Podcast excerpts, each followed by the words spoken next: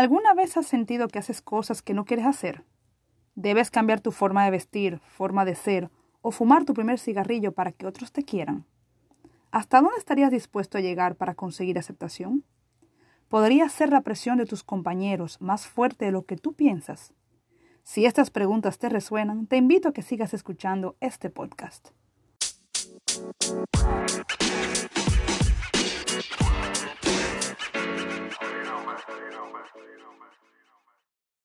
Buenos días, buenas tardes o buenas noches, donde quiera que te encuentres. Mi nombre es Maya Denise. Bienvenidos y bienvenidas a Conversando con la Profe Maya. El tema que abordaremos hoy nos afecta a todos, pero en la adolescencia alcanza su mayor esplendor y se trata de nada más y nada menos que de la presión social.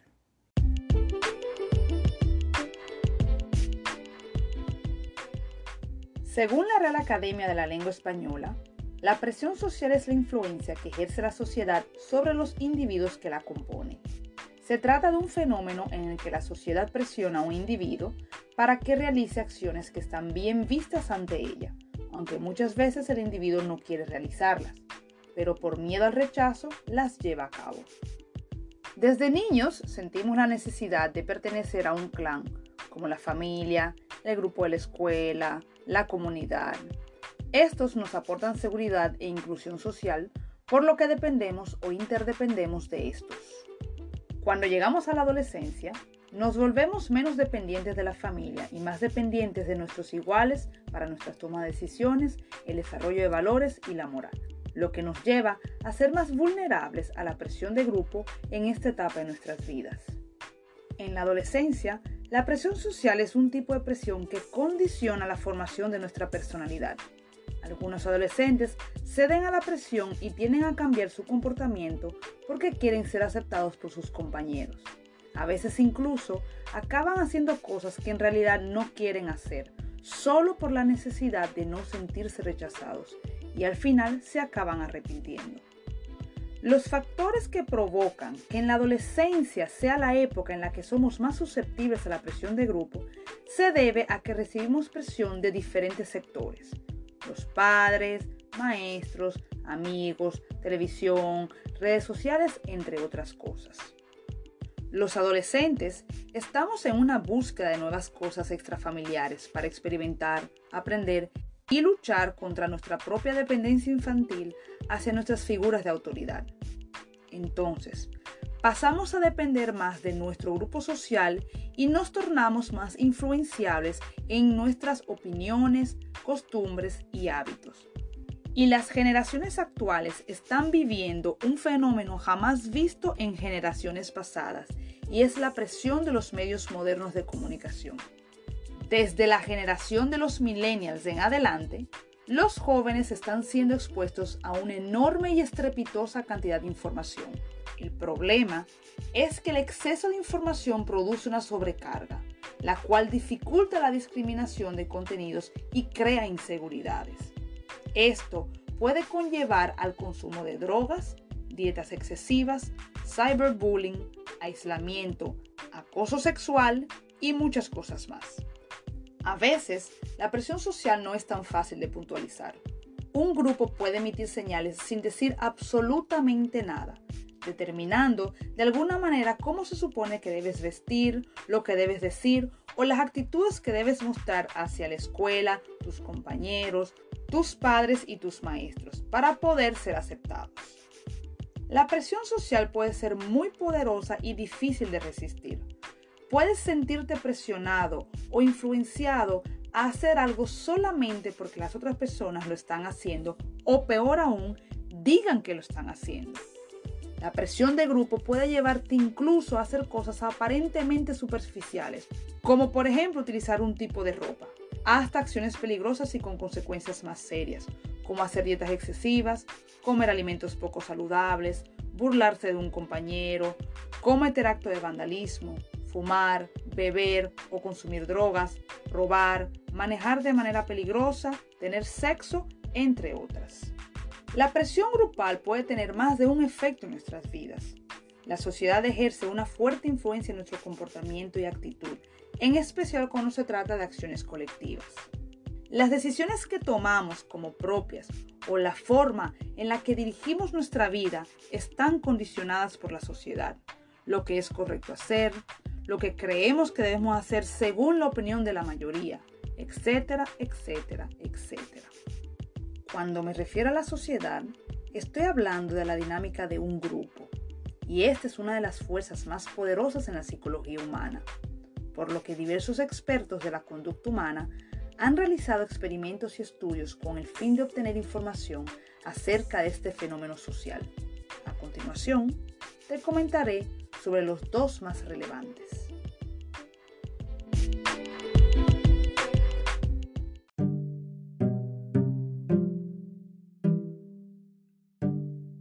El primer estudio del que hablaremos fue realizado en 1951 por el psicólogo Solomon Hash, quien llevó a cabo varios experimentos para demostrar cómo afecta la influencia de la mayoría y la conformidad de las personas frente a esta influencia.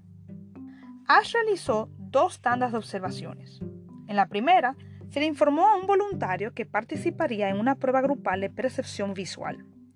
La tarea consistía en mirar varias tarjetas, las cuales tenían líneas enumeradas y decir cuál de las líneas de la derecha era igual a la de la izquierda. Sin embargo, lo que esta persona no sabía era que los cinco otros participantes eran actores contratados que estaban preparados para escoger la línea equivocada. Cuando el experimento comenzó, en las dos primeras tarjetas el voluntario contestaba adecuadamente, pero en la tercera tarjeta algo cambia y este da la misma respuesta que el resto, es decir, que escogía la respuesta incorrecta. Ash encontró que en el 37% de las pruebas los sujetos siguieron al grupo. Cuando los entrevistó, descubrió que seguían al grupo por diferentes razones. La primera, esa persona pensaba que él estaba errado y que los otros tenían la razón. La segunda, esa persona sabía que tenía la razón y que los demás estaban equivocados, pero seguía la corriente para evitar la incomodidad de contradecir al grupo. ¿Estas razones te parecen familiares? En la segunda tanda de observaciones, el sujeto estudiado tenía las mismas instrucciones. Sin embargo, Salman Hash introdujo una variante. A uno de los actores se le indicó que debía contestar correctamente. Con alguien que lo secundara se creó un compañerismo y el porcentaje de veces que la persona siguió al grupo cayó a 5%, lo que demuestra que el poder de grupo viene no por el número de personas, sino por la unanimidad de su oposición. Cuando la unanimidad es desbalanceada, el poder del grupo y la presión se reduce enormemente. A veces seguimos al grupo porque lo que dice nos convence de que están en lo correcto. Esto se denomina conformidad informativa. Pero muchas veces nos conformamos porque tememos que el grupo nos desapruebe si nos desviamos. Esto se denomina conformidad normativa. El experimento de Hash consistía realmente en ver cómo ese estudiante reaccionaba frente al comportamiento de todos los demás. Este entonces demostró que nos dejamos llevar por lo que el resto del grupo diga, aun siendo esto incorrecto. El experimento de Hash revela que la gente negará lo que ve, siente o piensa y se someterá a la presión grupal. Nos ajustamos a la opinión del grupo principalmente porque somos criaturas muy sociables porque nos preocupa lo que la gente a nuestro alrededor esté pensando. Queremos tener la razón, no queremos ser mal vistos y nos ajustaremos a la opinión del grupo incluso si no creemos o no estamos de acuerdo con lo que el grupo está diciendo. Si este efecto es en adultos, imagínate siendo un adolescente. Parece difícil decir que no o imponerse ante cualquier injusticia, ¿verdad?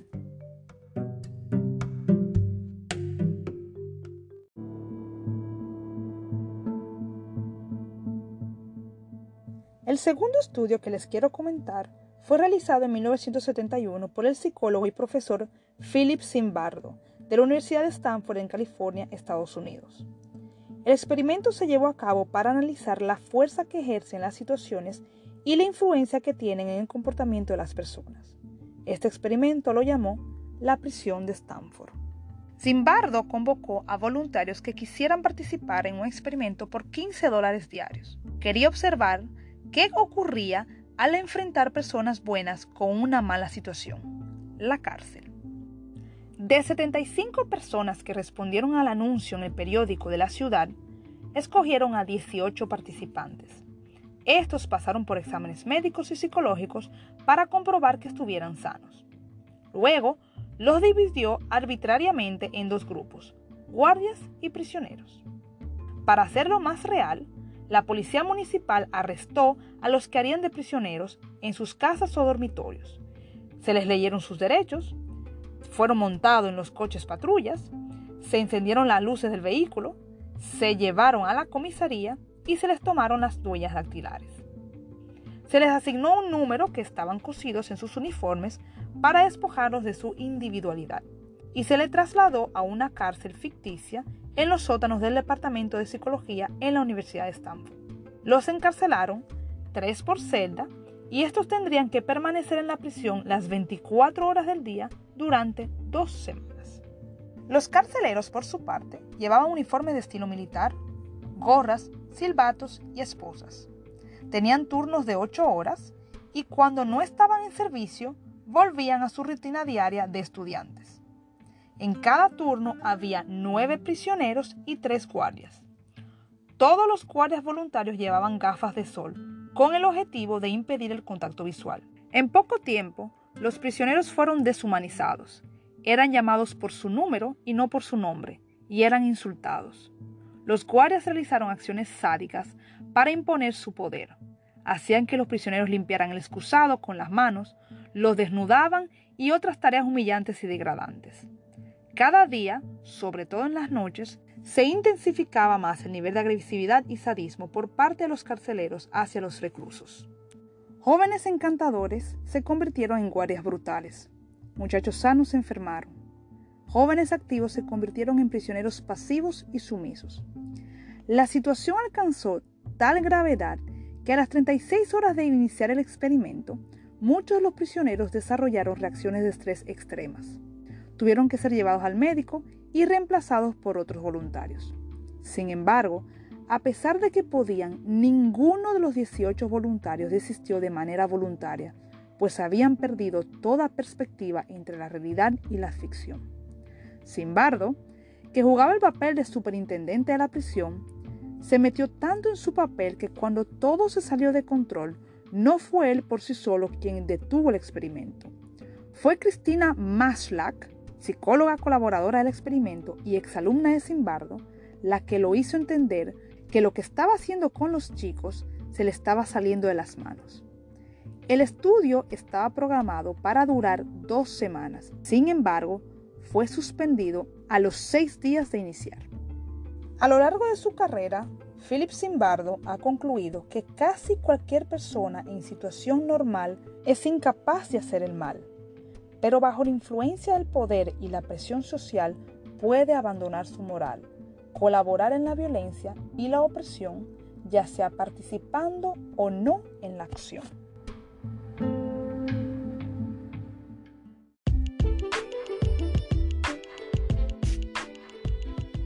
Entonces, ¿el experimento de la prisión de Stanford se parece al bullying? ¿El experimento de Hash demuestra cómo nos comportamos frente a la presión social? ¿Es favorable dejarnos llevar por la presión social? ¿Deberíamos de ser firmes a nuestros principios aún en contra de la opinión de la mayoría? Estos experimentos nos permiten llegar a la conclusión de que con frecuencia actuamos similar al grupo social en el que vivimos, aún siendo diferente a lo que realmente pensamos. Además de la importancia de reforzar nuestra seguridad e independencia individual, nuestra autoestima, nuestras creencias, valores y principios. Y más trascendente aún es pensar primero en nosotros, siempre manteniendo el respeto social. Entonces, ¿cómo deberíamos de accionar frente a la presión social o grupal? La presión social está presente a lo largo de nuestras vidas. Sin embargo, en la adolescencia nos afecta más porque estamos en una fase de nuestra vida que se caracteriza por un debate interno constante. Y a estas edades sentirse excluido pesa mucho en nuestra identidad.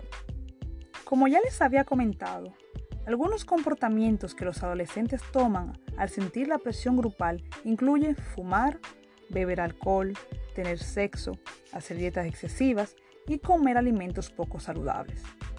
Estos comportamientos pueden llevar a las adicciones, al embarazo adolescente, los desórdenes alimenticios y la obesidad. Además, los adolescentes pueden sentirse presionados por no esforzarse en el colegio, rebelarse contra la autoridad y romper las reglas, lo cual conduce a notas bajas o implicación criminal. En muchos casos, la presión social no se manifiesta con facilidad, sino que tal vez solo se perciba. Los adolescentes pueden adoptar malos hábitos en un esfuerzo por encajar o lucir bien, incluso si sus amigos realmente no se encuentran involucrados en estos comportamientos. A medida que pasa el tiempo, la presión social no merma. Lo que varía es la actitud que tomamos ante ella. No ser afectados por la presión social en la adolescencia es algo que depende de varios factores. Elementos internos de cada quien, los elementos de nuestro entorno, pero sobre todo de la comunicación que tengamos con nuestros padres. La adolescencia es una de las etapas en la que desarrollamos estrategias para lidiar con los diferentes aspectos de nuestras vidas. Veamos algunos consejos para manejar la presión social que estás viviendo como adolescente actualmente.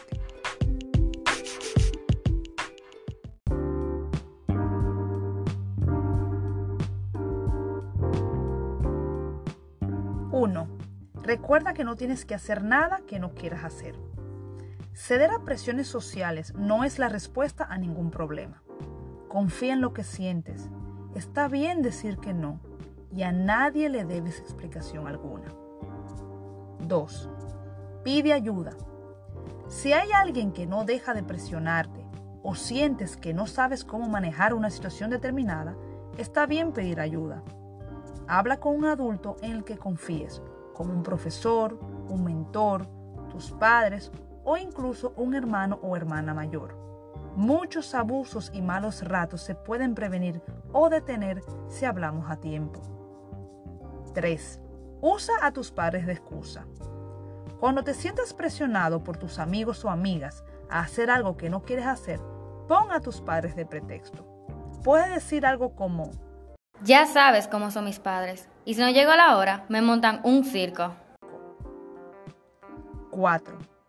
Considera las consecuencias a largo plazo. Nuestras acciones y actitudes tienen repercusiones en nuestras vidas y en las de las personas que nos rodean.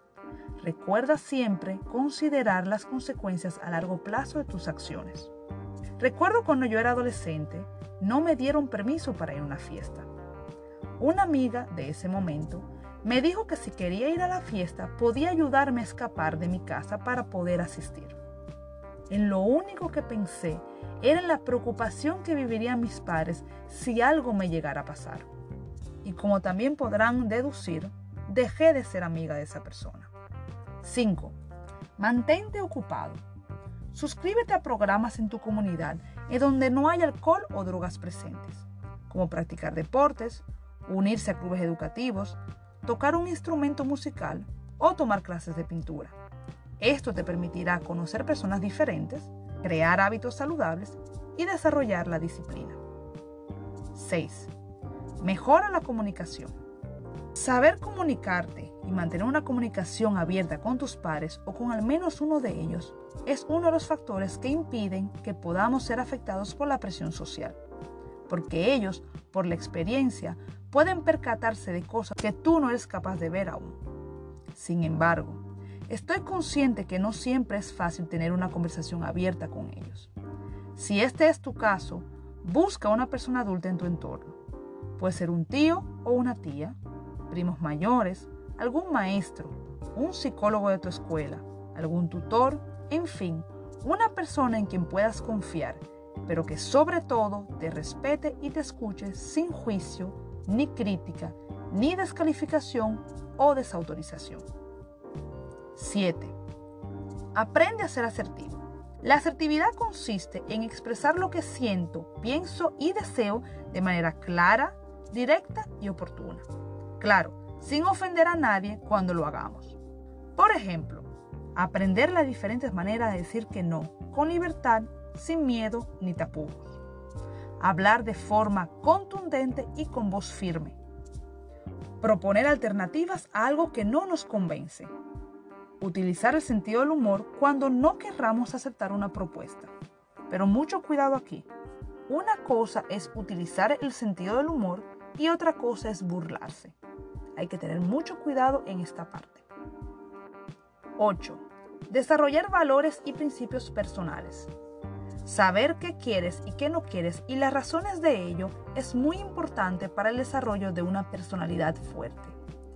Para que esto se fortalezca más aún, rotéate de personas que tengan creencias, intereses y valores similares a los tuyos. Pero sobre todo, que te valoren, respeten y acepten tal como eres. 9. Refuerza tu autoestima. Conocerse a sí mismo es uno de los aspectos más importantes para combatir la presión social. Saber quién eres y tener muy claro cuáles son tus valores, principios, creencias y límites podrán ayudarte a trascender aún más y pensar en ti, siempre manteniendo el respeto social.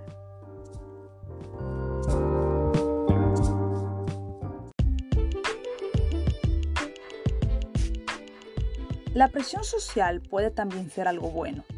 Los adolescentes aprenden las normas sociales de sus iguales. Los jóvenes con inadaptación social pueden aprender cómo encajar y comunicarse bien con los demás si observan y emulan a otros adolescentes. Los adolescentes seguros de sí mismos pueden actuar como mentores positivos y dar un buen ejemplo a los demás. Un grupo de jóvenes positivos puede subir tu autoestima y prevenir que te involucres en comportamientos dañinos o arriesgados. También pueden motivarse los unos a los otros a tomar buenas decisiones para mejorar su salud, vida social y autoestima. Aquí algunos consejos para promover la presión social positiva. 1. Sé honesto con tus amigos. Aprende a reconocer cuando es necesario decirle a un amigo o una amiga que ya tomó de más. 2. Ofrece ser el conductor designado de tus amigos. 3. Quítale las llaves del vehículo a tu amigo o a tu amiga si él o ella ya tomaron de más. 4. Motiva a tu amigo o a tu amiga a que diga no a las drogas. 5. No permitas que tu amigo o amiga maneje estando bajo el efecto del alcohol o de alguna droga. 6.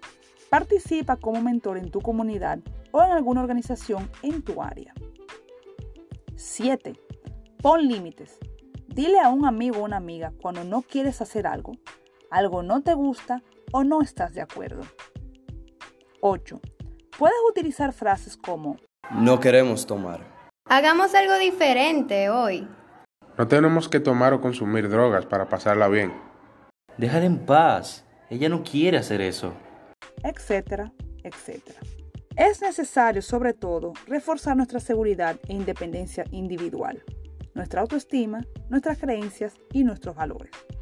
Pero sobre todo, pensar que a veces lo que el grupo diga o haga no tiene por qué ser lo mejor. Piensa por ti mismo. Gracias por la sintonía. Mi nombre es Maya Denise y te espero en la próxima entrega de Conversando con la profe Maya. Buenos días, buenas tardes o buenas noches donde sea que estés.